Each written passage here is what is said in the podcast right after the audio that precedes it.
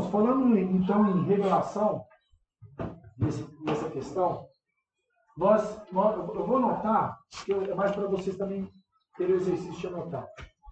A Bíblia diz que, de alguma forma, Deus se revelou por meio da criação. Amém? Amém. Certo? Uhum. A Bíblia também diz que Deus se revelou por meio de um plano de salvação.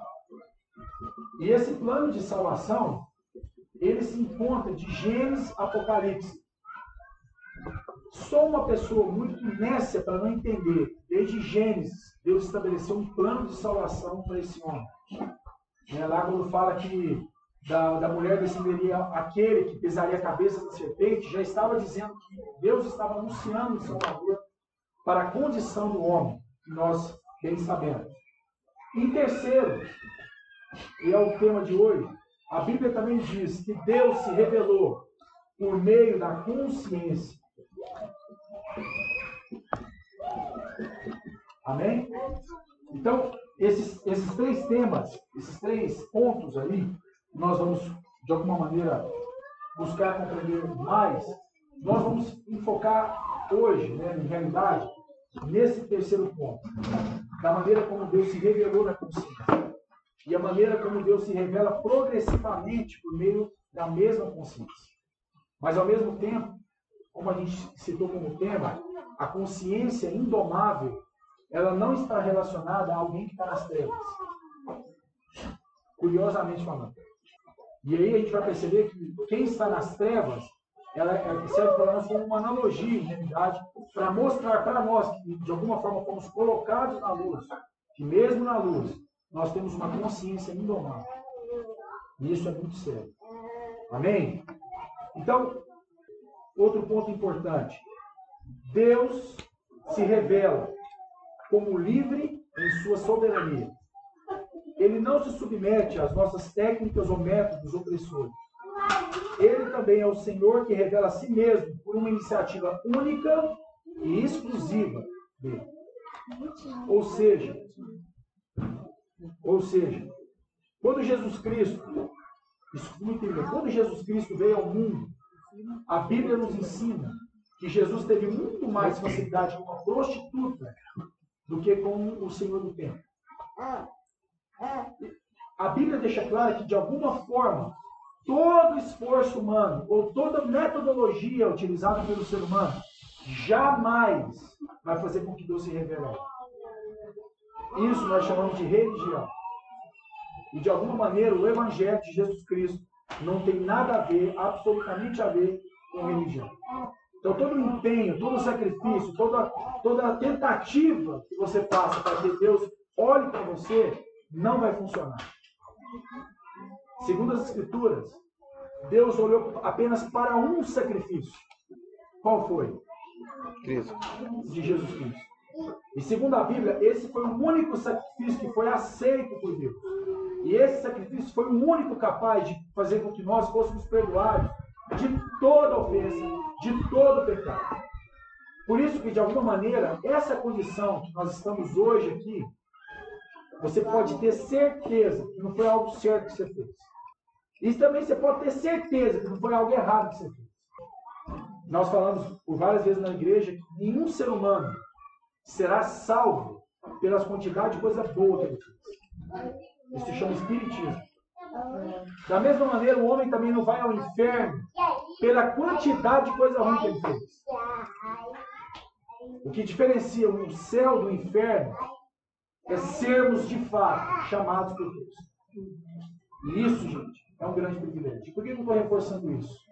Porque às vezes nós não, não demonstramos no nosso dia a dia o privilégio de sermos chamados por Deus. Porque a gente acha que isso é algo comum, é algo trivial, é algo que acontece toda hora. Segundo as Escrituras, a grande maioria das pessoas não serão tocadas por ele. Aliás, pode ser que haja pessoas aqui nessa manhã que estão tá ouvindo essa balela toda e por dentro está pensando: nossa, minha roupa está no varal. Você entende isso? Nossa, minha energia vai cortar quinta-feira. Não que a roupa no varal não seja importante, mas comparado ao chamado de Cristo, isso não vale nada. Mas por que, que eu estou falando isso? Porque a consciência do ser humano vai fazer talvez ele preocupar mais com a roupa que está no varal do que com está aqui. E pode ser que da maneira como a gente se expressa, como é uma maneira muito simplória, por assim dizer, ou temos às vezes um palanque, uma mega banda, né? Pode parecer que isso não seja tão espiritual assim. Mas quando a gente olha para as Escrituras, Jesus Cristo ele gostava sempre de ser revelado de maneira extremamente simples, para revelar uma, uma, uma verdade extremamente profunda, extremamente importante. Então, meus irmãos, para a gente começar o nosso temaço, né, que nos fala no temaço, eu queria fazer uma pergunta para os irmãos. E agora começou as perguntas. Vamos lá. Então, Na sua opinião, o que é a consciência? O que você já ouviu falar sobre isso?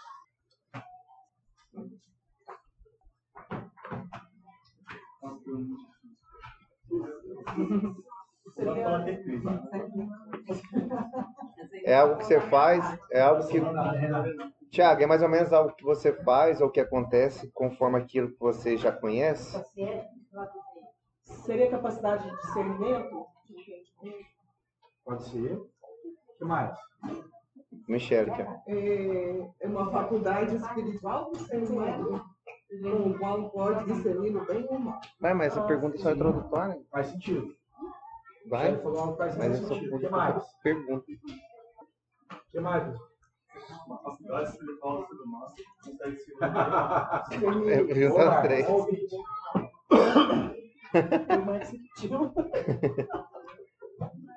Uma coisa simples, né?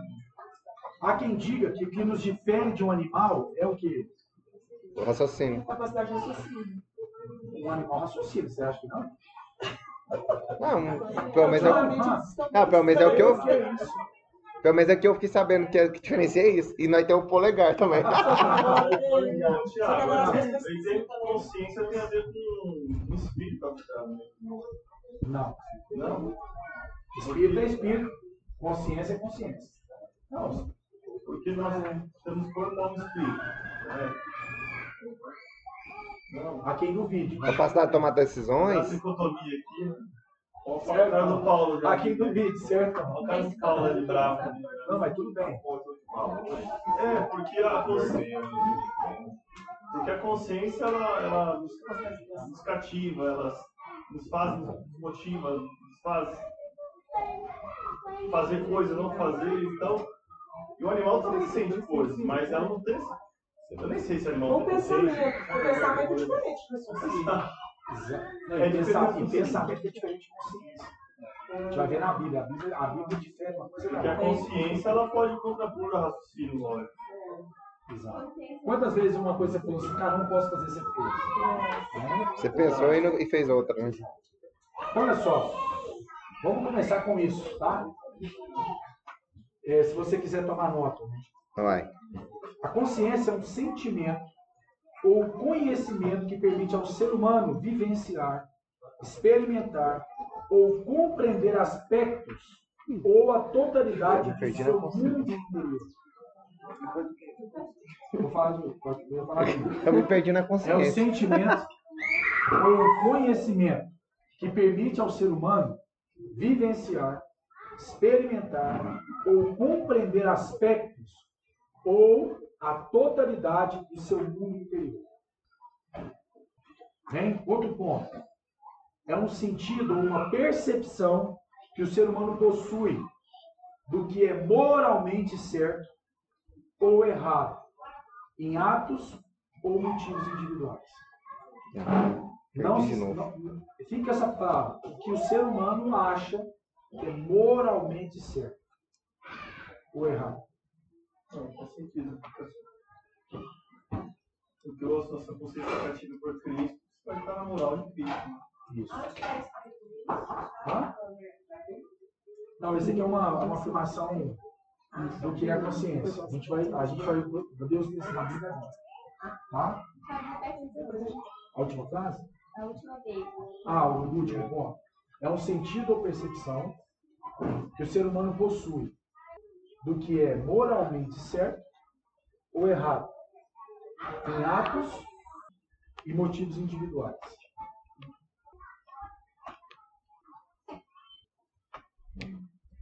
Nós vamos ler alguns textos na Escritura agora, que vai falar um pouco sobre esses aspectos da consciência. A Bíblia diz, lá em 1 Coríntios, capítulo 8, verso 7, que essa consciência ela pode ser fraca ou inútil na vida do crente. 1 Coríntios, capítulo 8, versículo 7. Nós vamos ler o versículo 7 e o versículo 10, no mesmo capítulo. 1 Coríntios, capítulo 8, versículo 7. Entretanto, não há esse conhecimento em todos, porque alguns, por efeito da familiaridade até agora com o ídolo, ainda comem dessas coisas como a ele sacrificadas. E a consciência destes, por ser fraca, vem a contaminar-se. Versículo 10. Porque se alguém te vir a ti, que és dotado de saber a mesa, em templo de ídolo, não será a consciência do que é fraco induzido a participar de comidas sacrificadas a ídolos? O apóstolo Paulo, nesse contexto, pega uma, faz uma analogia no sentido da comida, as comidas que eram sacrificadas a ídolos. O que ele quis dizer de maneira bem simplória é que aqueles que estão em Cristo, aqueles que receberam essa nova vida, essa nova maneira de ver e enxergar o mundo que está baseado em Cristo, absolutamente tudo que for servido a ele, se ele ora para aquilo, aquilo é santificado. Aquilo é separado, é redimido em nome de Cristo. Só que o que o apóstolo Paulo está falando, que há entre nós, redimidos em Cristo Jesus, que foram salvos, foram batizados em Cristo Jesus, que tem uma, uma consciência fraca. E por causa dessas pessoas, o apóstolo Paulo fala assim, por essas pessoas, se alguém te falar, essa comida foi sacrificada a ídolos, você deixa de comer. Não porque você tem medo da comida, você entende? Mas por quê? Porque a consciência do irmão é o quê? Fraca. Então a gente começa a entender que, de alguma forma, essa consciência indomável, ela tem algumas fragilidades e algumas debilidades. Que, de alguma maneira, entre nós, e eu já eu, eu lembro do Paulo falar isso e hoje faz mais sentido, claro, que entre nós que estamos na luz, existe julgo desigual. Até na luz tem julgo desigual. E isso é muito sério. Por quê? Porque, de alguma forma, eu lembro lá em, no mesmo Coríntios 8, Paulo vai falar assim: se o fato de você comer carne escandalizar seu irmão, o que, que você faz? Para de comer carne. Aí o irmão, olha que coisa, aí o irmão que tem uma consciência mais débil que a do velho, fala assim: não, eu vou comer, a vida é minha, eu faço o que eu quiser. Aí você tem um débil e um retardado junto. Pronto, acabou a igreja. Por quê? Porque o apóstolo Paulo está dizendo o seguinte: se você é viciado em se você ama carne e não é capaz de deixar comer carne por causa do irmão, é que você é um viciado em carne. Você tem um problema grave. Você tem ídolo. Porque o problema não é a carne. Tá certo? É o motivo pelo qual estou comendo. Então, de alguma forma, primeiro ponto importante que a gente entender: a consciência ela tem, ela tem formas de medida. Ela pode ser fraca, como ela pode ser forte. E detalhe, ela não tem a ver com a sua idade, ela não tem a ver com quantos anos você está na ela não tem a ver se você é filho de pastor, não é filho de pastor, se você, é, né, se você de alguma forma foi influenciado por, uma, por, por um homem óleo, alguma coisa do tipo. Isso está baseado na, na, na, maneira como a sua consciência, na maneira como você percebe a Cristo, percebe a Deus na sua vida prática, no seu dia. Amém? Vamos seguir o ponto. Essa mente, essa consciência, ela pode ser livre ou escravizada. Vamos ler lá, Romanos capítulo 2, versículo 15. Se for fazer pergunta, põe aqui. Quem for usar é só apertar uma vez, não precisa segurar, não. E depois você aperta de novo. É, a minha pergunta é, esse texto que você está falando de 1 Coríntios 18, ele claramente está condenando o consumo de comida sacrificada a ídolos. Não. Mas pelo que você explicou agora, me deu a entender que, na verdade, a consciência fraca tem problema de comer comida sacrificada a ídolos? Não. Se você ler o, o capítulo inteiro, o apóstolo Paulo toma essa analogia da comida, que era um grande problema dos judeus, primeiro uma comida sacrificada a ídolos, por uma questão de idolatria, O apóstolo Paulo fala assim, tudo é santificado pela oração. Então ele vai falar assim, mas por conta da consciência fraca de alguns, eu deixo de comer, não porque a comida tem poder, mas essa comida vai infectar meu corpo. Até porque o apóstolo Paulo tinha uma consciência que contamina o homem não é o que entra, é o que sai. E aí, nessa percepção, Paulo fala assim: olha, eu vou deixar de comer, mas que fique claro, não é porque eu tenho medo da comida. Não é porque eu estou preocupado se essa comida vai fazer né, algum estrago em mim. Estou comendo, eu não eu estou deixando de comer por um único motivo, pela consciência fraca de alguns irmãos. É, aí entra aquela passagem que fala que tudo é lícito, mas tudo inconvém. Porque aí tem outro problema, né? Quais são as barreiras? Aí que tá. Nós vamos mais adiante falar sobre isso, exatamente.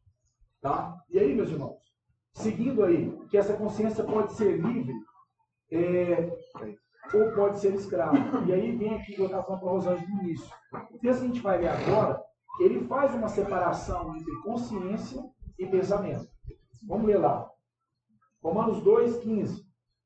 Estes mostram a norma da lei gravada no seu coração, testemunhando-lhes também a consciência e os seus pensamentos, mutuamente acusando-se ou defendendo-se.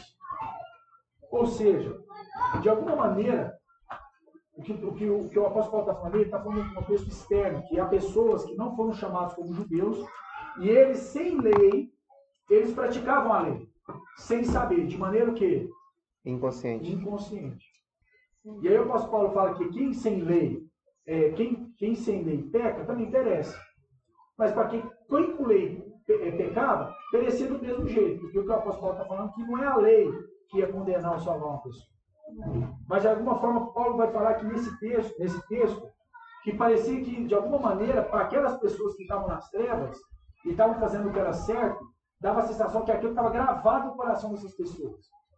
Mas por exemplo, isso é tão sério. Se você olha para as escrituras e vê os dez mandamentos, não roubarás, não matarás, não falarás falso testemunho tudo mais, se você olha essa, essa, essa, essa lei do Novo Testamento, do Antigo Testamento, ela está presente aparentemente em quase todo o território mundial.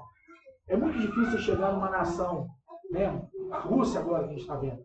Tenta matar uma pessoa lá na Rússia, eles vão te prender vão te matar também, isso não pode fazer. Tenta chegar na Rússia e roubar, por exemplo. Mas de alguma maneira pode ser que essas pessoas atuam dessa forma de maneira inconsciente. Mas o que o apóstolo Paulo está falando nesse texto é que, inconsciente ou não, não vai fazer diferença. Não importa para Deus. Mas, de alguma maneira, o que, o apóstolo está chamando a atenção dos judeus, que os judeus, aparentemente, receberam a lei. Mas essa lei não estava adiantando de nada, até porque a lei não era feita para salvar. A lei a gente sabe que ela cumpria três propósitos, e um deles era demonstrar a condição da sua.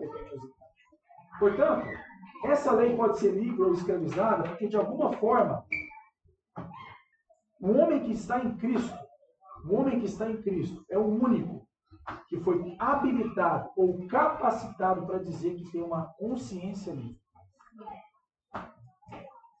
Mas, entre parênteses, mesmo esse homem na luz, na luz, consciência livre, ele tem uma consciência indomável. Pergunta é, ele peca ou não peca? Ele continua falhando ou não continua falhando? Uhum.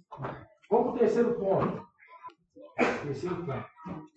Essa consciência, ela precisa ser testemunhada. Segunda Coríntios, capítulo 1, verso 12. Vamos ler. Porque a nossa glória, porque a nossa glória é esta, o testemunho da nossa consciência, de que com santidade e sinceridade de Deus, não com sabedoria humana, mas na graça divina, temos vivido no mundo, e mais especialmente para convosco. De alguma forma, quando o apóstolo Paulo fala em 2 Coríntios capítulo versículo 12, que a nossa, nossa consciência precisa ser testemunhada, é que de alguma maneira, meu irmão, você vai testemunhar da sua consciência. Sabe como? Pelos seus atos. Os seus atos demonstra uma, uma, uma realidade invisível, que é o que a gente fala sempre. Que de alguma maneira aquilo que eu faço é exatamente aquilo que eu quero. creio. Portanto, se você quiser medir o tamanho da consciência da pessoa, em, Cristo, é só ver a quantidade de coisas que ela faz. Ou a quantidade de coisas que ela Deixa- persevera, ou declara, ou experimenta. Ou deixa de fazer, né? Ou deixa de fazer, obviamente. Por isso que, de alguma forma, quando o Tiago, lá né, na carta de Tiago, ele vai falar assim, mostra a sua fé que eu te mostro as minhas obras. O que o Tiago está querendo dizer na prática é o seguinte, as suas obras testemunharão a respeito da sua consciência. É. E esse é um ponto muito importante, é um ponto de inflexão para nós. E o Paulo fala muito sobre isso. Porque, de alguma maneira, nós, a nossa fraqueza, nós temos o hábito de colocar sobre o outro os meus parâmetros na minha consciência. E sobre esses parâmetros, eu jogo sobre o outro um julgamento. Por que você não está fazendo isso? Ou por que que você não está fazendo aquilo? Está errado, está certo. Ah, porque se você fizer isso, você vai acontecer aquilo. E de alguma maneira, nós precisamos compreender se aquela pessoa está consciente do que ela está fazendo. Porque existe um ponto importante. Porque tanto na luz quanto nas trevas, Deus segue odiando a hipocrisia. Porque se você está deliberadamente pecando de maneira consciente, aí Hebreus fala que não resta mais nada. Vai fazer o que por você? Isso que quando a gente vai diante do Senhor confessar o pecado, o Paulo fala isso, né? A gente tem um ato de falar, Deus perdoa todos os meus pecados. Mas quais pecados? Não, todos, não sei, de repente eu pequei, nem vi. Não. Possivelmente um crente é o único capaz de chegar diante de Deus e falar, Senhor, eu pequei nisso. Senhor, nisso eu falei. Não em todos os meus pecados. Nisso eu falei. E isso não faz de nós pessoas melhores ou piores do que talvez um super crente ou um nada crente. A única coisa que está em jogo, e a gente vai falar mais adiante, é a sua consciência de Deus. E esse ponto é tão interessante que o Paulo diz que quando ele foi eh, estudar esse tema, uma das coisas que chamou a atenção dele foi quando Martinho Lutero, na Dieta de Worm, foi confrontado pela Igreja Católica, lá pela Reforma Protestante. E eu, e eu notei o que, que Lutero falou. Lutero disse o seguinte, quando foi confrontado de todos os seus, das suas 95 teses, e disseram para ele que ele deveria se retratar de tudo que ele falou. E Lutero fez a seguinte declaração: Não posso e nem quero, não posso e nem quero revogar o que quer que seja, porque agir contra a própria consciência não é seguro nem honesto. Ou seja, segundo Lutero, pelo que eu estou entendendo aqui, alguém que vai contra sua própria consciência é mais perigoso do que um assassino altamente amado. Porque muito provavelmente esse assassino altamente amado, você sabe o que esperar desse assassino. O assassino vai matar. Pronto, ele, ele, ele veio para aqui, ele cumpriu o que fez. Já alguém que diz uma coisa e vive outra coisa, que vai contra a sua própria consciência, essa pessoa não é digna de confiança. Por isso que Lutero fala, cara, eu não, eu não quero nem posso, se eu fizer isso é perigoso e nem é honesto. E contra a minha própria consciência.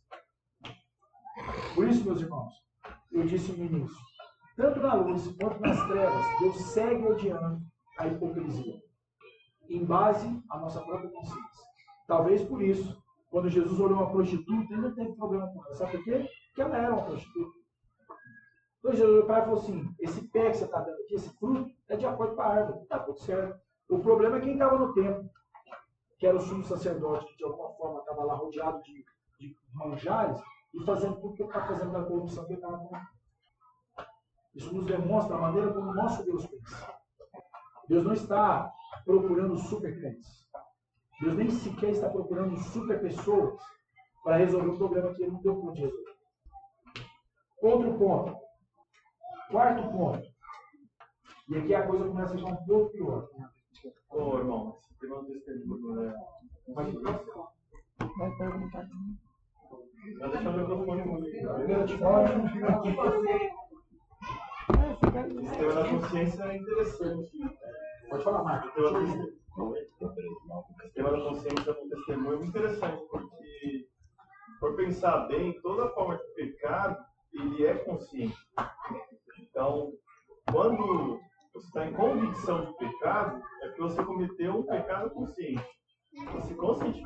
aquilo não era correto, então o Espírito te alertou que aquilo é o que você fez, e ali você deve, aí ali o próprio Espírito produz o arrependimento e você pede perdão especificamente.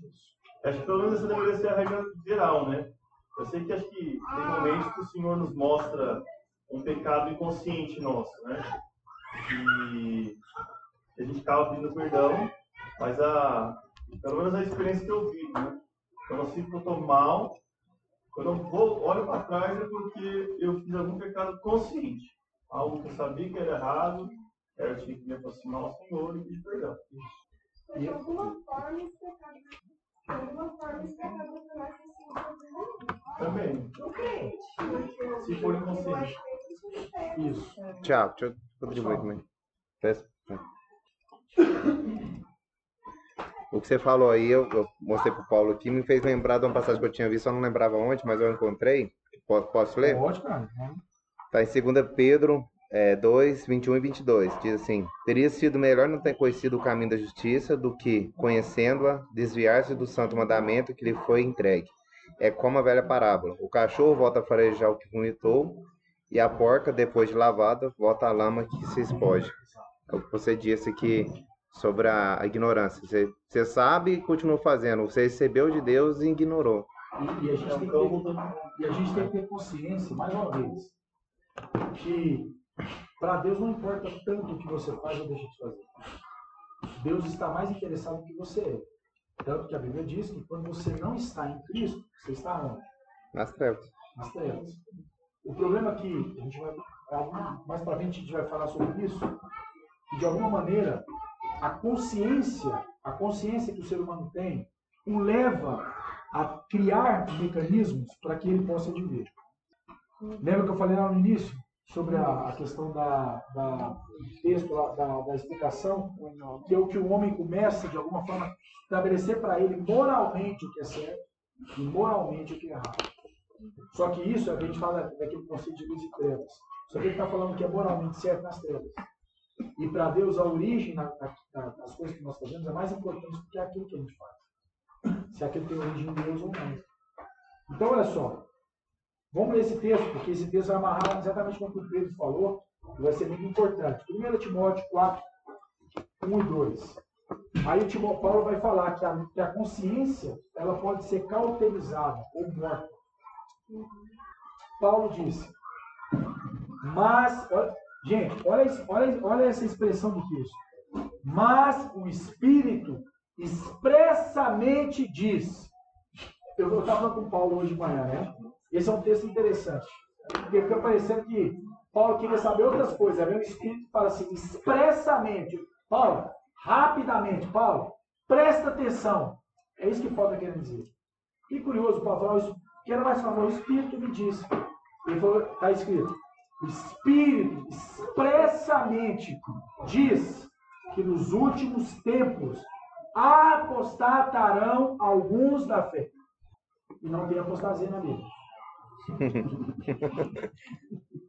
Dando ouvidos a espíritos enganadores, a doutrinas de demônios, pela hipocrisia de homens que falam mentiras, tendo cauterizado a sua própria consciência. Ou seja, essa consciência que foi liberta em Cristo, segundo o texto, eu e você, por nossa rebeldia, por nossas, nossos achismos, podemos sim, de alguma forma, cauterizar essa consciência. E eu não sei se você já viu algo cauterizado. Alguém já viu algo cauterizado? Como é que é? Feio. Hã? Feio. Feio, mas é Perde o algo aspecto natural. cauterizou tem que. Hã? Rígido. E uma vez cauterizado tem que fazer o quê? Insensível. Perde, perde o estado, perde o estado. Tá, exatamente. Meus irmãos, vou falar a verdade. Eu estava hoje, antes da gente estar aqui, eu estava lá no quarto, estava lá deitado, pensando. Eu sei, e eu sei que você também sabe que nós somos uma igreja gigante, então fica mais fácil não conhecer o todo mundo. Não tem ninguém aqui hoje, não tem ninguém aqui hoje que não está vivendo um problema sério. Mentira ou verdade? Quando eu falo problema sério, é aqueles problemas que não tem pra onde correr. Sabe aqueles problemas que fala assim, rapaz, é igual você vai no médico. Você chega no médico, tal, não sei o que, de repente, ah, depois de quatro meses de tentativa, o médico fala assim, agora é só Deus. É agora. Aí você fala, por que não foi Deus no início? Né? E aí, eu estou falando isso porque eu tenho certeza que todos nós aqui estamos vivendo alguma situação que só Deus atrás. Ela não é verdade. E eu estava meditando por que, que, essas, por que, que Deus permite viver essas coisas. Diante desse tema, eu só cheguei a uma conclusão, para que nós possamos ampliar nossa consciência a respeito de quem Deus é. De verdade, nós temos que aprender a orar para aprovação. Deus, em nome de Jesus, prova a nossa vida. Para a gente conhecer mais quem o Senhor. é. Que a nossa consciência possa entender mais o Senhor. Ou experimentar, ou viver mais quem o Senhor. é. E ninguém vai viver e experimentar Deus nas coisas tranquilas na vida. Nas coisas boas na vida. E talvez todas as situações difíceis que nós experimentamos, nós vamos ver o favor de Deus não merecido. E aí, meus irmãos, esse ponto, presta atenção, esse ponto deveria ser para a gente um ponto de extrema preocupação. Nós juntos, sem exceção, enfrentamos um problema. E esse problema foi um problema comum para todos, que foi a pandemia. Eu dou graças a Deus, graças ao Senhor, que entre nós, entre mortos e feridos, se salvaram todos. Vocês sabem nossa relação com os irmãos né, da Produção Terra, de outras igrejas, e foi incrível ver irmãos que era tocha, na frente, Bíblia na mão, cajado na mão, con- conduzindo rebanho, e de repente fala assim, cara, eu acho que eu casei cedo demais. De homem com mulher, largou os meninos, foi viver a vida. E sabe, que- e sabe que quando eu conversar com ele, sabe o que ele pensa, Marcos? Cara, eu, tô, eu sou livre. Eu posso tomar a decisão que eu quiser. Eu creio que Deus não vai se importar. Porque minha consciência está o quê? Autorizado. Só que o que ele está chamando de consciência livre, a Bíblia está chamando de consciência o quê? Alterizada. Morta. Insensível. E o curioso é o seguinte: era irmão que você chegava lá, a primeira coisa que ele perguntava, ô, o que, que Deus está falando com você? Como é que é? Que não sei o quê. Só que passou um tempinho, entendeu? A pergunta é, ô, o seu carro corre quantos quilômetros por hora? Me conta como é que foi a viagem na praia. As coisas vão perdendo interesse. Entendeu? E o curioso é o seguinte: isso é igualzinho quem tem malária. Quem tem não sabe quem tem, não é verdade? E quem está perto? Nossa. Não deve ficar perto. A mente cauterizada é do mesmo jeito. A pessoa começa a feder. O aroma, o perfume de Cristo começa a desaparecer. Só que a pessoa não percebe, que ela está na caatinga tentando, né? Ela não percebe que a caatinga está infestando a inteira. Só que ela continua acreditando. Eu sou cristã, viu? Eu caio na água, tá tudo certo. Só que a mente dela tá o quê? Cauterizada, insensível. A palavra de Deus. Você vai falar com essa pessoa, confrontá-la, irmão, tá errado. E eu já ouvi isso, irmão. Ah, mas assim, sabe, para de me julgar. Você está me julgando.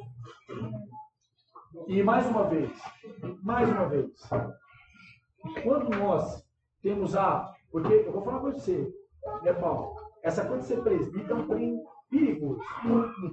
Porque assim, a chance de você ficar sozinho no final é grande demais. Sabe por quê? Porque nós temos uma grande responsabilidade de olhar para a pessoa e falar, cara, tá errado. Tá errado. A única coisa que a gente espera dessa pessoa é a única coisa que Deus espera dela: arrependimento. Eu tenho falado das consultorias, quem já viu treinamento da gente é, pura Bíblia. Você está jogando Bíblia, vai, vai, vai entendendo, vai, vai jogando, vai falando. Eu estava explicando uma coisa assim, ó. Veja, isso aqui é importante, que faz muito sentido. Para nós hoje, para nós, América do Sul, nós temos uma, uma, uma, uma- uma falsa compreensão sobre aprendizado. Eu já contei para vocês a história sobre como vai a Marte. Você lembra dessa história? Contei para vocês, não? Mas tá gravando pra contar. Beleza. Eu cheguei em casa, estava passando fantástico, né? Aquele programa fantástico lá. E aí liguei a televisão, o cara estava explicando como é que um homem, o que, que um homem precisa fazer para ir para Marte. Eu fiquei impressionado, curioso demais, fiquei lá vendo. E o cara explicou assim, Pedro, aqui está a Terra e aqui está Marte. E a Terra faz essa, como é que chama isso aqui? Rotação? Né? Elipse. Ela faz essa volta. E aí o que acontece? Essa volta aqui, Pedro, demora dois anos. Dois anos, certo? Só que aí, ela, essa, a Terra faz isso e ela passa aqui nesse eixo aqui, ó. Essa, essa volta aqui demora dois anos. Aí o cara lança o foguete para chegar em Marte. Para chegar em Marte demora 45 dias. Aí o cara, de repente, fez a pergunta: então por que, que o homem nunca foi para Marte? Isso é tão simples. Pensa. Por que, Pedro? Porque depois tem que esperar mais dois anos para Tem que esperar voltar. dois anos para a Terra voltar para ele, mais 45 dias. Aí eles estão perguntando se lá tem água, você vai conseguir sobreviver dois anos lá. Beleza? Beleza. Isso aqui, ó. Você sabia disso, Pedro? Não, E sabia agora? não. Agora eu sei. Você sabe. Isso que você acabou de aprender, o brasileiro chama de aprendizado. Te pergunto, você vai para Marte? Você vai abrir negócio lá? Você queria mandar alguém para lá? Não, queria. Queira. Aí sim. Exato. Mas te pergunto. Se isso aqui, se isso aqui não tem nada a ver com a sua vida, como não tem, o americano chama de perda De tempo. de tempo. Legal. E nós chamamos de quê? Aprendizado. Só que aí, eu fui tentar entender mais um pouco sobre a palavra aprendizado. E a palavra aprendizado significa tudo aquilo que eu experimento ou vivencio que gera uma transformação real no resultado efetivo. Certo? Esse é o significado de aprendizado. Portanto, olha que curioso. Segundo a Bíblia, para que nós possamos aprender, Eu preciso fazer. Deus utiliza um mecanismo para isso. E o mecanismo que Deus usa é chamado de arrependimento. E o arrependimento, em grego, chama-se metanoia. E a metanoia significa mudança de Mentalidade. Portanto, quando eu vou diante de Deus e me arrependo, não quer dizer que eu estou chorando. Isso é remorso. Isso, não tem isso aí até quem apanha da mulher chora. Isso não tem nada a ver com o que Deus está falando. Mas quando eu experimento o arrependimento verdadeiro, que, é, que vem por meio da metanoia, eu tenho uma transformação. E a minha consciência é o quê? Ampliada. E agora eu passo a ver algo, a experimentar, a sentir algo que eu não sentia antes, por meio do arrependimento. Só que agora tem outro detalhe.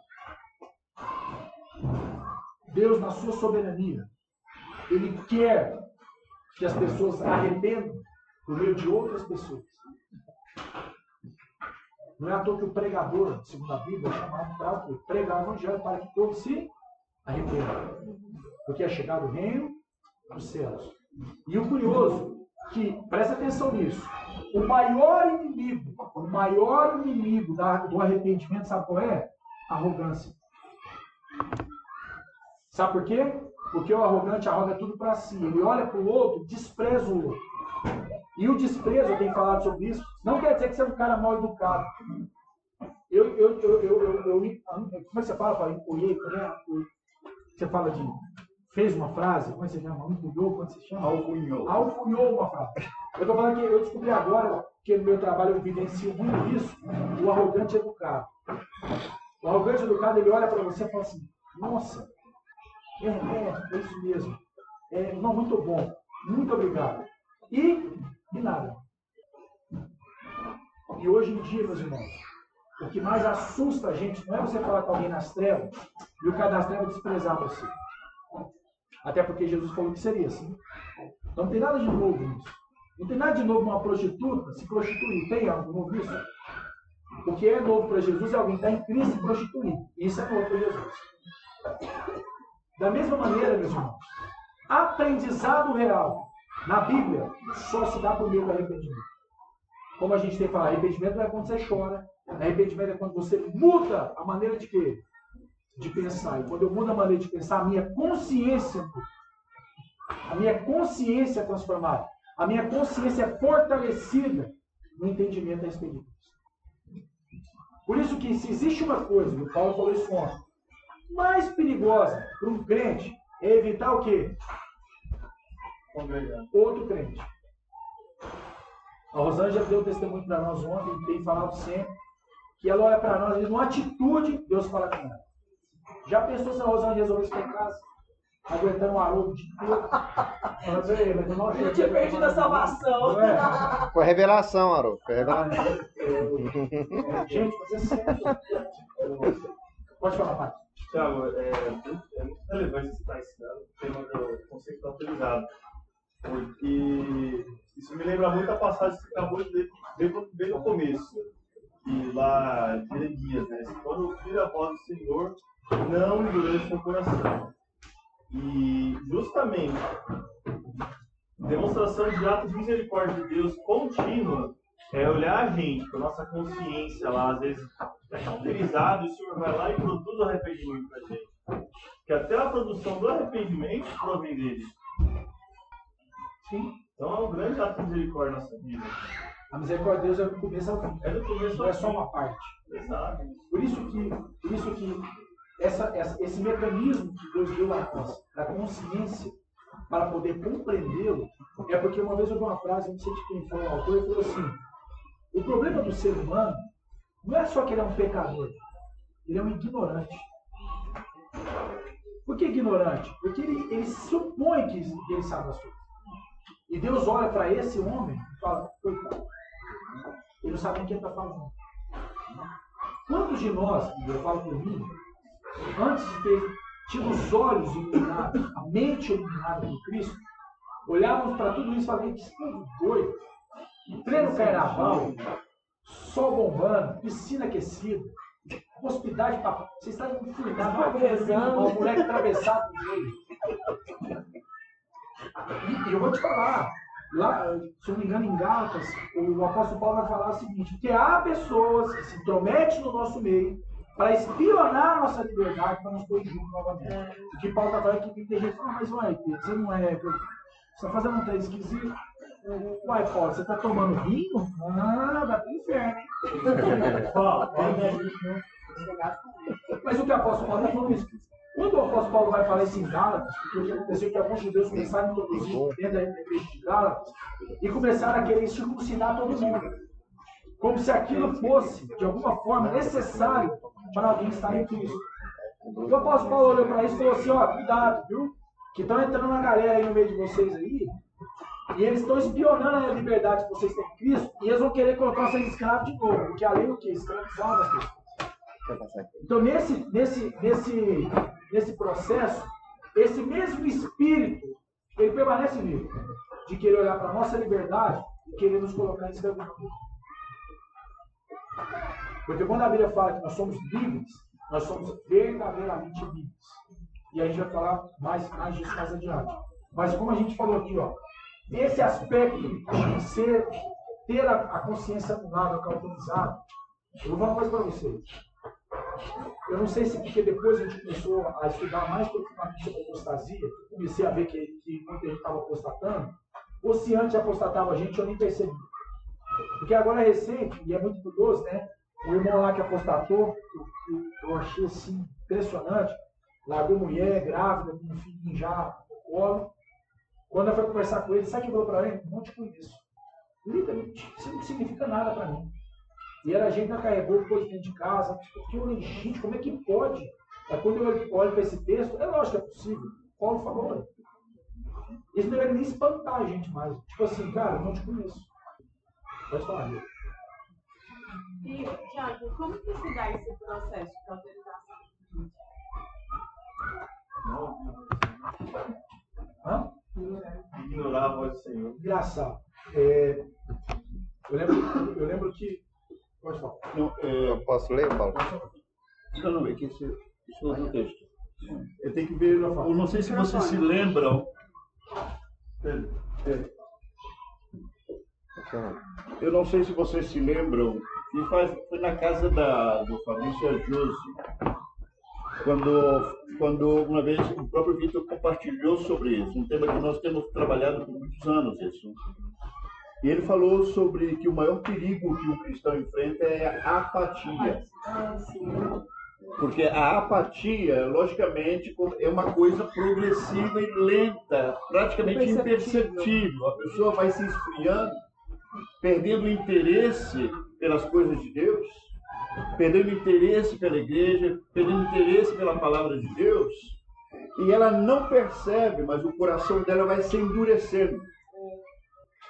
O problema é que a pessoa se torna incapaz de perceber a realidade. E qual é a triste realidade? Que ela, quando ela pensou, quando ela abriu ou pensou que abriu os olhos, ela já, já se apostatou. Isso. Este é o processo. Apatia, dureza de coração, apostasia. Esse é o processo. Então tem um ciclo. Não sei. Mas eu lembro do. Não sei quem fala isso também. Obrigada. Existe um processo interessante que essas, é, a pessoa que vai endurecendo no seu coração, acho que o Pedrinho vai lembrar desse termo. Fala que o cara vai ficando cínico, é, crítico e se ter, ter, e cético. Cínico, crítico e cético. O que, que é cético? Cético Não não tem Não tem acredito mais nada. Ah, eu acho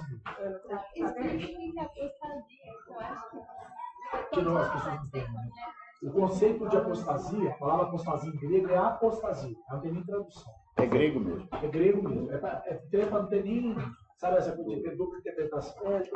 A palavra apostasia significa abandono total da fé. E a gente costuma dizer que se é um abandono total, a pergunta é abandonar o quê? Você só consegue abandonar algo que um dia você recebeu. recebeu. Então, quando a gente, de alguma forma, é confrontado por alguns irmãos que não acreditam na possibilidade da apostasia, a gente sabe que tem irmãos sinceros, que estudam o Evangelho também, e eles acreditam que isso não acontece, porque para eles eles são fatalistas na maneira de pensar. Por exemplo, o caso desse irmão que eu estou mencionando para vocês aqui, quando eu fui confrontar os irmãos, o que aconteceu? Não, ele era dos nossos, mas nunca foi dos nossos. Essa é a maneira simplória de responder para alguém que apostatou. Porque nunca foi. Não, se ele não permaneceu é porque ele nunca foi. Mas como assim? É muito- eu acho que é muito simplório dizer isso. E aí, por que, que é simplório? Porque aí existem duas palavrinhas. Eu não vou, eu não mencionar hoje, mas existem duas palavrinhas que, por exemplo, esses irmãos nossos não conseguem solucionar. Que é a liberdade e a responsabilidade humana. Porque para eles, o conceito de liberdade, para eles, é alguém que jamais, jamais vai se opor contra Deus. Então não é liberdade. É uma semi-liberdade, regime aberto, regime fechado. Adão não era livre.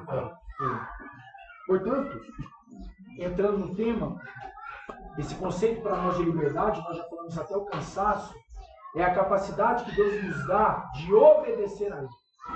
Vai, Tiago, mas eu obedeço a Deus desde que eu nasci? Será? É o, que, é o que a sua consciência diz. Mas pode ser que isso não reflete a realidade. Porque, de alguma maneira, a liberdade que nós recebemos em Cristo nos dá, nos outorga, inclusive a capacidade de se opor a a ele mesmo. Não concordo. A maior evidência disso. Você pecou essa semana? A Depois pergunta é: Deus sabia? sabia. Por que, que ele te matou antes? Misericórdia. Não tem outra palavra. Simples. E se pecou, está resistindo a quem? É, ué, é. A Satanás, se você for. É muito simples. E eu, eu creio que, como o Pa- o Paulo vai falar, Paulo escreve aos Romanos, e ele vai falar que nós conhecemos a Deus pelas, por meio das coisas criadas. E eu acho que Deus fala pra- pra- comigo através de muitas coisas, mas para mim em particular, é impressionante como Deus fala comigo através da minha casa, através da minha esposa, através dos meus filhos. E eu vejo lá o Mateuzinho, que é um artista, né? O Mateuzinho toda hora está aprontando uma coisa. Aí eu fico imaginando a cena do Mateuzinho, Donizete, enfiando o dedo na tomada. Eu duvido que a senhora não entra na frente. Ah, é. Não entra? Mas Deus não entrou. E Adão enfiou o dedo na tomada. E aconteceu o quê? Essa desgrameira toda. E sabe o que acontece? Deus continua não entrando na frente. Porque Deus fala para você, não enfia o dedo na tomada. Porque no dia que você enfiar o dedo na tomada, certamente vai tomar choque. Vai se lascar. Aí o cara fala assim, mas eu sou dono da minha vida, eu pago as minhas contas. Eu sou livre para fazer o que quiser. Essa foi um dos, é, esse conceito, foi um dos conceitos de maior poder de Satanás na vida do ser humano. Autonomia. O homem pensa que é autônomo. Segundo as escrituras, segundo as escrituras, o conceito de autonomia não existe nem em Gênesis, nem em Apocalipse, nem no céu. Quando Deus cria o ser humano, segundo a ótica bíblica, Esse ele é- cria esse homem livre, obedecer. ético e único. E o conceito de liberdade que ele deu para esse homem era que esse homem pudesse, na sua liberdade, obedecer absolutamente tudo que Deus mandou. E Deus deu uma ordem. E o homem Desobedeceu. desobedeceu. A única hora. A única. Pode fazer Ele, ó, qualquer coisa, só não Pisou come. jaca. Só que o detalhe é o seguinte: esse homem recebeu a capacidade, para se opor a Deus, porque senão não seria liberdade. Certo? Só que esse Deus também deu uma capacidade ética para esse homem. Que nós entendemos ter a capacidade dada por Deus para ser exatamente como Ele. Só que aí o cara hoje resolve ser igual quem? Justin Bieber. é, ué. Eu tô o Denzel Washington, né? Ah, o Denzel. Denzel aí, ó. Aí, não, gente, é sério. Aí, gente, é só se olhar nos cultos da igreja. Os pastores querem aparecer, hum, é, tipo, Pablo Marçal. Eles querem aparecer. É.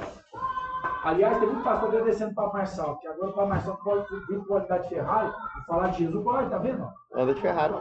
Pode. Não, pode mesmo, mas assim, daquele jeito é esquisito. Mas, gente, de verdade, esse conceito de liberdade para nós é tão sério, é tão sério, que muitos que não creem na apostasia não conseguem solucionar essa, essa equação. O outro conceito de responsabilidade. Nós seremos responsavelmente salvos. Quer ver uma responsabilidade? Eu já falei isso, eu, meu sonho era poder ligar para o Silas um dia. E falar, meu irmão, vai pra academia por mim. Sim. Meu sonho. Meu sonho. Isso é possível, Pedro? Não é possível. Aí o que eu tenho que fazer? Ó. Bumbum. E se eu não fizer isso, e se eu não fizer isso, ninguém vai fazer comigo. Da mesma maneira, presta atenção nisso. Você não será salvo pela quantidade de vezes você lê a Bíblia por dia. Esquece. Mas o fato de você desprezar as Escrituras todos os dias, todos os dias e todos os dias, pode sim levar ao endurecimento do seu coração e fazer com que você aparte de Cristo. O fato de você não congregar com seus irmãos, porque pode ser que você pense assim, não, a igreja pode ser na minha casa, eu e Deus é a maioria, pode pensar assim. O fato de você ficar em casa não vai levar você para o inferno. Concorda comigo? Não está na Bíblia. Quem não for para a igreja vai para o inferno. Mas o fato de você não estar congregando com seus irmãos, você vai se enfraquecendo na fé.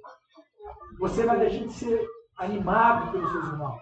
Sabe aquela coisa que você chega na igreja, aí Renata está grita com você, você fala, nossa, eu estava meio dormindo e já acordei.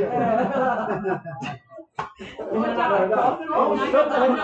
é assim? Aí, aí nós chega lá, não, quantos não? Quem aqui, quem aqui já não chegou para conversar com a Renata, fez uma crítica, uma, uma, uma reclamação, e a Renata falou assim, Chile, te corta, mulher. Você, pelo amor de Deus, velho. pelo menos você tem marido, Pode né, Renata? reclamar, Corta. Quem já foi reclamar do marido pra mim? Quem eu falei? Aí entra Vou saber. Você tem marido. Nunca ela ia tá isso. muito pior. Ela tá com um novo argumento pior. Que a, a moça da cafeteria, o marido morreu. Aí agora ela tá usando ele. Ela ontem. A mulher que foi reclamar do marido comigo agora, eu vou falar pra ela, montar uma cafeteria, 26 anos, bonita, viúva. Você tá reclamando do marido? Mas olha A seu só, favor, amor. outra coisa, outra coisa importante. Gente, o fato da gente não desenvolver o hábito de oração não vai levar ninguém para o inferno, porque não é isso que nos leva para o céu. Amém? Amém. Mas o fato de nós não desenvolvermos responsavelmente esse aspecto que é a oração, que é algo fundamental na vida de redimido, pode se nos enfraquecer. E esse enfraquecer pode nos levar a um momento falar assim, eu não te conheço. Gente, eu estou falando de algo que está na Bíblia. A sua consciência pode ser cauterizada. Que Paulo disse, e muitos apostataram da fé. No mesmo texto, Paulo vai dizer, mesmo- na mesma carta, que o amor ao dinheiro é a raiz de todos os males. E por causa desse, dessa raiz, muitos se desviarão da fé. Está acontecendo. Tá acontecendo. Irmãos, sério, nós tínhamos que fazer quase um acordo de contrato, né, assinar. Do tipo assim, ó, se eu fraquejar, você me dá uma butinada. tipo assim. Porque na hora que eu te der a butinada, fala, mas você, assinou. Basta bancada. E sabe por que, que é sério? Porque agora que a gente está sentado aqui, ó, a gente está em sã consciência que esse é o melhor. É isso, não é verdade? Daqui um ano, como é que vai estar? Será que? Não, Até a mês. quarta-feira. E é isso. Sacrifício, São Paulo. Gente, esses dias eu chamei, eu estava conversando com o Paulo, o Paulo falou, acho que eu ouvi minhas pitanhas lá, né? Aí eu falei, Paulo, cara, hoje eu entendi quando Jesus mandou os 70 para pregar. Falou, "Pá, pá, pá, pá, guarda essa tanto de coisa, vai levar uma, uma capa só, leva uma, um cajado só e uma sandália só. Porque eu já entendi que para peregrinar nesse mundo muito peso, é muito difícil. Lá em casa, meu amor, eu e ele, a gente estava vindo fazendo as contas esse dia. Falei, Rapaz, não, cara, isso nós vale por quatro famílias. De tanta coisa que nós assumimos para fazer. É. Só que isso aí nos embaraçando. Vai nos embaraçando. E, e eu vou te falar. Eu, eu, tô, eu, acho, eu, eu, eu, eu tô achando, não. Eu tô quase desconfiado já. Satanás está por trás desse negócio. Porque vai embaraçando. E eu vou te falar. nome- Assim, graças a Deus, tem pecado nenhum. Né, Paulo? Ainda bem que eu não Paulo, tá aí aí. Graças a Deus não tem nada disso. Mas é uma coisa pior. Porque se fosse um pecado, você confessa, arrepende, chora, o povo finge que não te conhece um mês, depois eles começam a conversar com você. Mas pelo menos, é normal. Mas, essa forma que a, que a gente vai estabelecendo como vida, de acordo com a nossa própria consciência, pode ser muito perigosa. Amém? Quarto ponto. Sua mente, sua consciência, ela pode ser cauterizada. Ô, Thiago, só- um- Pega aqui, ó. Por favor. Fala para todos. Não são detalhes, né? Você falou um negócio de contato, né? Mas a palavra de Deus é o nosso próprio contrato, né? É, a gente fica através do Contrato de sangue ainda. É o contrato de sangue. Nosso testamento. Então a gente não pode, a gente realmente, é, uma, das- uma das funções que Paulo expõe muito Timóteo, isso, é que nós devemos realmente é, estar cuidando do irmão. É. Ou seja, se, se tiver que é, meter a chinela, tá? se tiver que fazer o irmão tropeçar mesmo, meter o pé para tropeçar para não cair no buraco na frente, ele faz. Então, assim, a própria palavra, ela, ela nos dá essa autoridade que Deus, de estarmos repreendendo uns aos outros e trazendo realmente, para não se tornar, porque a medida que vai passando, vai se tornando mais difícil, né? Vai chegando perto de um, né? O problema é que tem algo muito importante, Arthur, que você está falando, que é o que a gente falou. Lembra desse desenho que a gente fez aqui, ó? Deus, eu e você. Lembra desse desenho? Sim. Lembra, Pedro? Com certeza. desenho maravilhoso, isso é um ótimo desenho. E essa. Como é que a gente chama esse desenho, cara? Tem- uma desenho aqui? Quem lembra? Eu não lembro o nome. Eu, sei- Não, não, eu não lembro o nome. União Vital com Cristo. União Vital com Cristo. União Vital, é. Isso aqui, ó. Cara, como isso aqui é verdade? O que acontece, Alô, que que você falou é importante, porque quando uma pessoa começa a ter problema com Deus, automaticamente começa a ter um problema com o seu irmão. Da mesma maneira, quando você começa a ter um problema com o seu irmão, você começa a ter um problema com Deus. É. Por isso que quando a mente começa a se cauterizar, esse irmão olha para você e ele não te reconhece mais. E aí talvez a dificuldade é você conseguir exortar o irmão. Por isso que é mais difícil exortar uma mente cauterizada do que exortar um pecador que está nas trevas. É por isso que quando Jesus fala do proselitismo, ele fala assim, fariseus hipócritas, vocês percorreram a terra para fazer um prosélyto, e vocês fizeram deles filhos do inferno duas vezes mais, porque ele pegou um cara que não tinha nada a ver com o contexto e falou, não, sai do contexto. Você é de Jesus. E o cara passou a vida inteira acreditando que ele é de Jesus. Quando você vai falar com ele que ele não é de Jesus, que ele precisa mudar de vida, ele olha Rapaz, pra você e fala, você tá doido? faz tempo desse não. Estamos aqui, estamos ofertando, estamos participando, estamos já carnaram umas quatro vezes. Né? Tem rebatizado, né? É. Quantas vezes já ouviu? Não, A Renata lembra, a Letícia lembra. disso. Ai, ai. Por garantia, Vamos batizar de novo. Vamos fazer de novo. É. Ah, quem quer aceitar Jesus na dúvida, eu continuo. essa, É. semana, essa semana o Pedro para não competir foi uma coisa fantástica, né? Ah, Tomei uma decisão. Qual a decisão? Vou aceitar Jesus de novo. E o Pedro olhou pra minha cara e eu falei assim, Pedro, eu não vou nem estar em teologia. É isso mesmo. que É. Deixa ele se. Nem vai responder? Não, Não, não tem como. Mas depois eu, depois eu expliquei pra ele um pouquinho, mas Esse tema é muito interessante. Agora, eu, estou me fazendo ó. pergunta. Princípios, ah, só um momento. esse- é, é bem interessante tudo isso que estão me perguntando, colocando na atualidade do- da digitalização dos relacionamentos. Esses princípios, será que se pode aplicar no digital ou não? Hã? Quer dizer, exortar o irmão, cuidar do irmão por meio dos mídias digital? Pode ser. Pelo WhatsApp, Então, mas deixa eu te falar. O que acontece é o seguinte. Estou, estou falando Eu para creio. entender. Manda mensagem no Sim, WhatsApp. entendeu? A sua pergunta é fantástica. Um dia eu perguntei um negócio pro Paulo. O Paulo talvez nem vai se lembrar disso. Um dia eu estava falando sobre essa questão da necessidade de congregar. Eu falei pro Paulo assim, falei, Paulo, eu fiquei com uma dúvida. E aquele casal ou aquela pessoa, ela é solteira, que Deus pega, manda no meio da fé cristã, sozinho, só ele de crente. Você vai morrer lá dentro. Aí o Paulo falou assim, isso é diferente, porque de alguma forma Deus pega esse cara é como se turbinasse esse cara. E capacita esse cara de tal maneira até que ele encontre alguém. E esse alguém, essa pessoa, essa segunda pessoa, é suficiente para ele. E aí Deus vai construindo um processo. Por meio dos seus irmãos que Porque Deus está atrás daquele. Porque Deus está atrás disso. Agora, de alguma maneira, esse processo da digitalização, ela é sim uma responsável por grandes apostasias que a gente. É. Isso é fato. Porque eu, eu tenho uma brincadeira que eu faço assim, se era para ser online, Deus mandava um e-mail.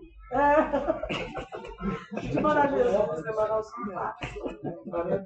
Agora, É, mandava nem que seja um pergaminho na época dele, que era um meio de de comunicação. principalmente os- as pessoas que moram fora, né? A Márcia, a Petra, a Gil, o Pedrinho, a minha. Eu tenho certeza que o desafio deles é muito maior que o nosso. Muito maior. É. né? Por isso que a gente fala desde o início na loja, sempre que possível, faça o investimento e venha estar com seus irmãos. Ô, Thiago, Faça o possível. Desculpa, deixa eu só terminar esse raciocínio, eu esqueço. Por quê, gente? Porque de alguma maneira, Michele, esse formato, esse formato de permanecer isolado, ele é perigoso. Ele não é pecaminoso, mas ele é perigoso. Por isso que no, no modelo atual de digitalização, muita gente se aderiu a esse modelo, porque é fácil. Não é comprometedor. Você pode estar de bermuda igual ele embora aparecendo no Jornal Nacional, lembra? Aham. Usava bermuda. Você pode estar ali com a tela ligada mexendo no WhatsApp. Você pode estar desconcentrado. Você pode... O, ju- o juiz da Corte Suprema com uma toga de cueca. De cueca. Pode falar não, e, e no. E no... Seu cara do microfone tá também. Não, não, mas aqui é Não, extra não, oficial. não, não. Não, mas Seu você não é privilegiado. Não, é, é porque eu quero lembrar período que tivemos com os irmãos lá de Ribeirão Preto. Que se o online fosse eficaz, não teria necessidade de quantas em quantas vezes nós saímos daqui de Uberlândia no sábado, tipo, para ir lá, compartilhar e já voltar, andar 300 quilômetros, e mesmo assim ainda não foi aquilo que a gente esperava. Então, se o online não fosse tão efetivo e fosse uma ferramenta, tipo assim, com total efi- eficiência, não tinha necessidade de caminhar, de sair daqui, andar 500 para pegar a estrada, não tinha necessidade do Marcos pegar um ônibus fim de semana, vir compartilhar algo com a gente. Então, eu acredito realmente que o físico é, é a, é a palavra ponto final. É, e assim, da mesma maneira, pessoal, nós vamos nos deparar com a situação da Estefania e o Guaratanã. Né? Então, fora, longe. É muito mais complexo. É, Né? Porque vir no final de semana impossível, talvez de amanhã também é difícil. E aí eu acredito que, em situações particulares, Deus vai capacitar essas pessoas. Agora, essas pessoas têm que estar conscientes disso. é. Porque também pode ser que a pessoa chega lá também e aí começa a viver uma vida diferente. E se vai querer- esquece. É, vai falar, não, eu não sou responsável por isso. É. Como eu falei no início aqui, né? Eu queria que alguém fizesse academia pra mim. Seria- Eu pagaria, inclusive, pra ficar comigo. Então, Isso não é aqui. né? Mais fácil.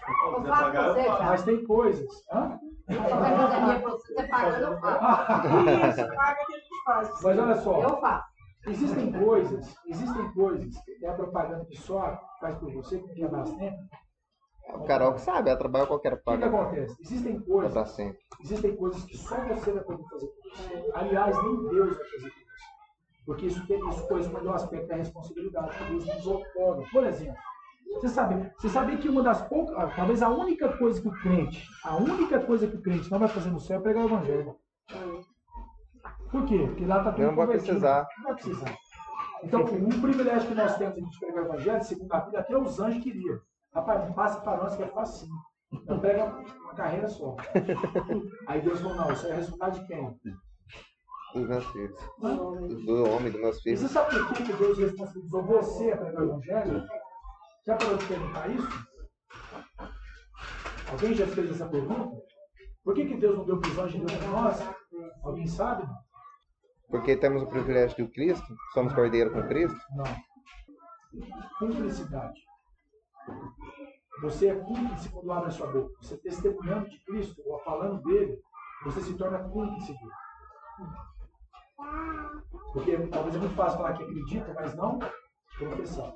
Então, quando Deus nos convida a pregar o Evangelho, inclusive, Ele não está nem confiando na sua competência para pregar o Evangelho. Ele só fala vai, né? Ó, vai porque a gente faz uma teologia assim, bem feita, né, uma hermenêutica bem caprichada, que aí vai ficar melhor. Deus nem confia nisso. Geralmente ele pega a gente nada a ver. Nada a ver.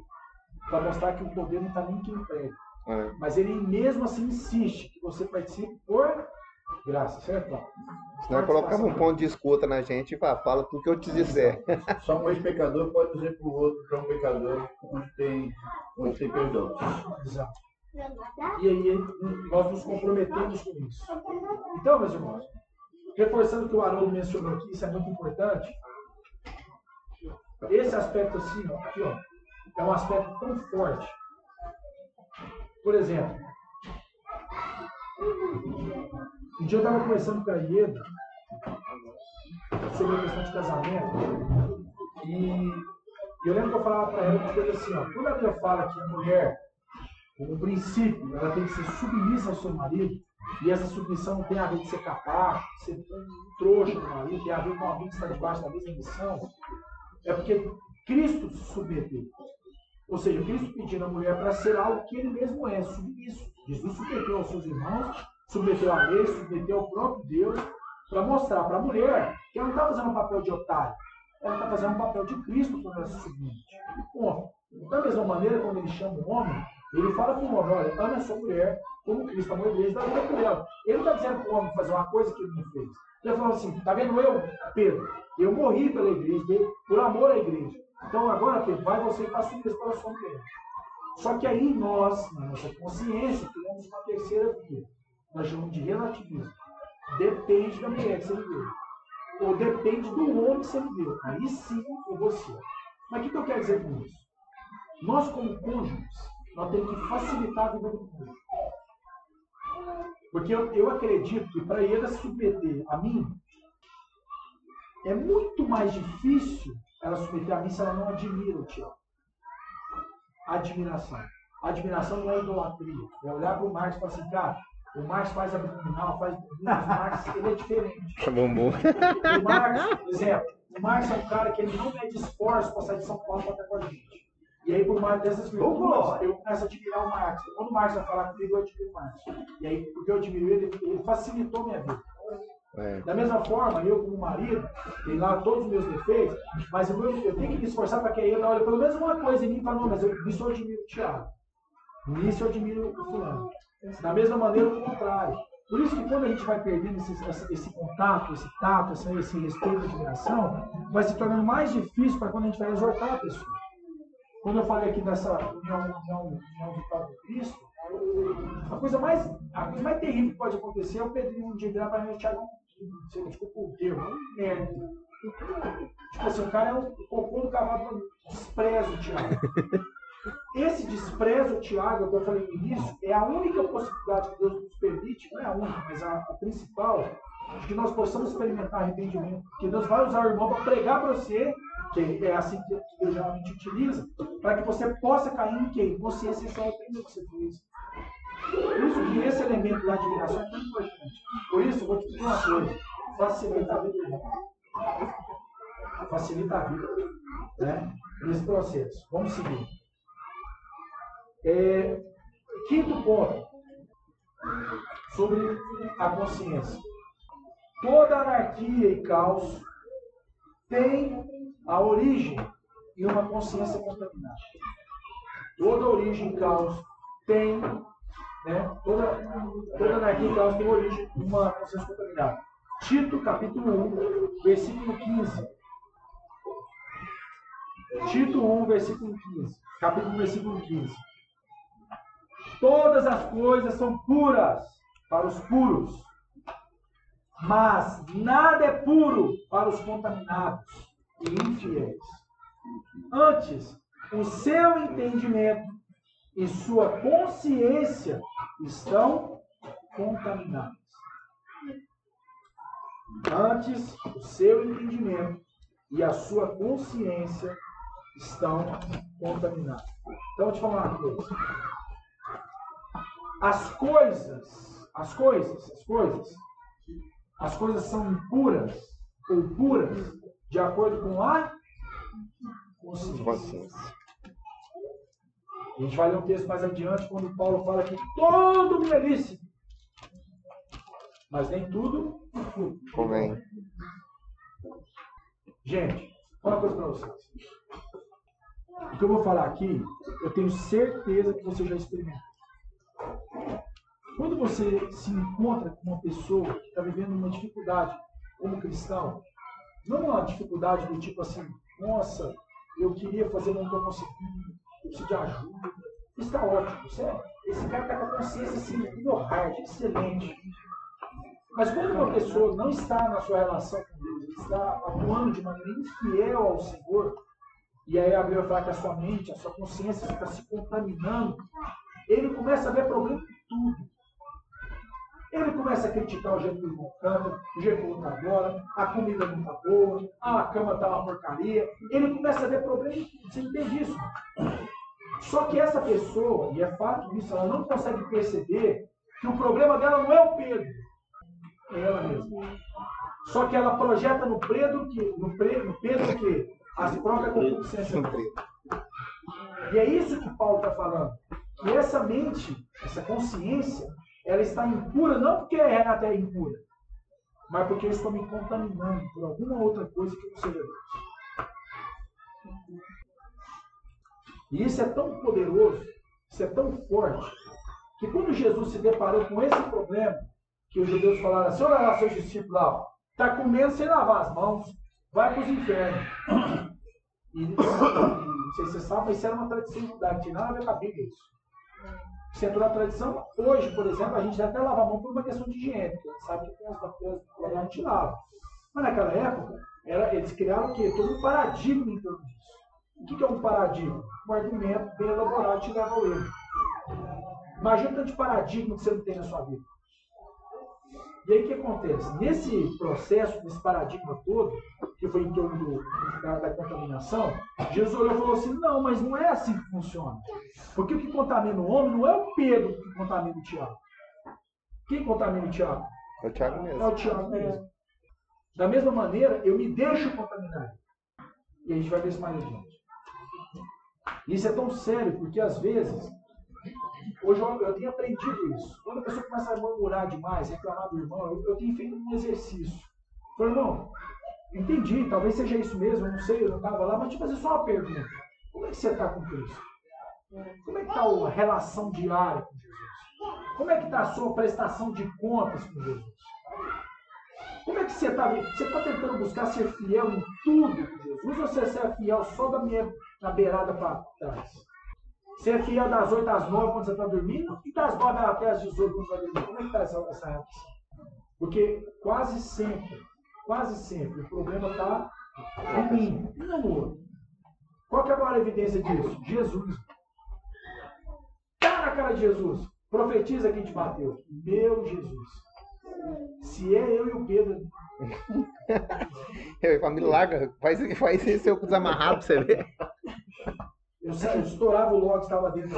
Rapaz, eu explodi a cabeça dele. Não é? Mas não, mas sabe por que Jesus não fez isso? Porque Jesus sabia quem ele era. Consciência plena de identidade. Eu sei quem sou. E nada do que você faça vai mudar o que? O que eu sou. Agora, eu tô falando, gente, que a gente não vai viver isso, tá?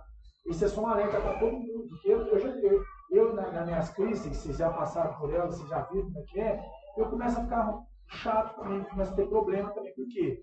Porque eu, eu, eu baixo a guarda. Sabe essa coisa de baixar a guarda? Aí na você baixa a guarda, aí vem os desafios, aí de repente você começa a viver opressão, aí você começa a viver os desafios, você começa a prestar atenção muito no mundo, nas coisas que há no mundo, nas coisas que o mundo oferece, e de repente você começa a perceber que aquilo que a eternidade está muito distante. Quando estiver chegando perto, eu volto para casa, me arrependo, né? como se isso fosse possível. Por isso que, de alguma forma, nesse contexto que eu estou mencionando aí dos irmãos, a anarquia e o caos não está no mundo. Tá nem O mesmo. mundo está em anarquia e caos por causa de uma consciência o quê? Contaminada. Eu vi uma série agora, eu vi só um trailer, uma série que é bem interessante. Eles fizeram aquele Discovery Channel fez um documentário. Quanto tempo a Terra precisa para voltar ao normal quando o ser humano Aí eles fazem uma projeção lá computadorizada, aí pega as cidades, do jeito que ela está, é questão de 30, 40 anos, a, a- a natureza faz assim Engole. as coisas. Olha que loucura. O cara está querendo dizer que o problema da Terra não é a, não é a Terra. O ser humano. É que a Terra. Cara, é sensacional. Da mesma maneira que o problema da igreja não é a estrutura da igreja. É quem está lá de baixo, dando trabalho. Isso é uma coisa. Né? Chernobyl, o Chernobyl está invadindo o mato lá. Tudo. E mesmo sendo uma- radioativa. Mesmo sendo radioativa. Quando você estiver vivendo um problema com o irmão, dê a ele o benefício da dúvida. Porque pode ser que o problema não seja no irmão. Pode ser que o problema esteja em você. E como, como a gente já aprendeu, quando o João fala do Joaquim, o João fala mais do João do que do Joaquim. Vou repetir. Quando o João fala do Joaquim, o João às vezes fala mais do João do que do Joaquim. Tá certo? Beleza. Então, olha só. A maneira como Jesus é, enfrentou esse pensamento da época, que a con- contaminação era externa, esse, esse, esse espírito é tão presente nos nossos dias, que a gente já falou algumas vezes aqui, que a teologia da libertação criou na nossa mente que todo problema do ser humano é baseado em é, medici- é, saneamento básico, educação e moradia. E o ser humano é mau por causa que ele não tem esses três elementos. Aí vem o pensamento disfarçado de teologia do comunismo, impregna isso nas igrejas. Aí hoje, quando a gente vai pegar o evangelho, a gente acha que está contaminando o irmão é o trabalho dele. A gente acha que está contaminando o irmão é a mulher que ele tem. A gente acha que está contaminando o irmão é os amigos que ele tem.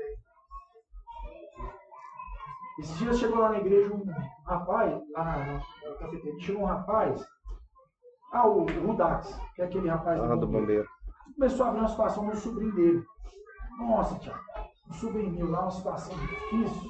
O cara era crente, era ministro de louvor e tal. E ele formou em engenharia de computador. E o cara foi crescendo, crescendo, foi diretor de uma grande empresa. Aí o cara casou, largou da mulher, traiu a mulher, a mulher largou dele. Aí ele casou de novo, traiu a segunda mulher. E não sei o que, não sei o que. Eu falei, e aí? E agora ele tá namorando a menina. E a mãe dele tá brava porque ele tá namorando a menina. Aí eu falei, não, mas não tô entendendo. Não, então, essa menina, você devia tudo Ela é errado. gostosa. Não, na hora falei, tá, mas pra gente falar, é assim que a igreja está pensando. O povo está querendo evitar o mundo, achando que o mundo está contaminando ele. Aliás, quando Jesus nos desafia para o mundo, ele fala, vocês são sal da terra e do mundo, e ele fala que ele não, ele não abre uma luz por debaixo de um- uma mesa, pega a luz e põe aonde? Não abre um monte para iluminar. Nós, como igreja, fomos chamados é para iluminar o mundo. Não é para esconder dele, não. né? Só que com medo de ser contaminado, você faz o quê? Esconde debaixo da cadeira. Só que quando você esconde debaixo da cadeira, você está contaminando do mesmo jeito. Nós fomos feitos, nós fomos chamados para contaminar o mundo, não o contrário. Por meio de Cristo. Amém? Amém, meus irmãos? Amém. Estão aí ainda?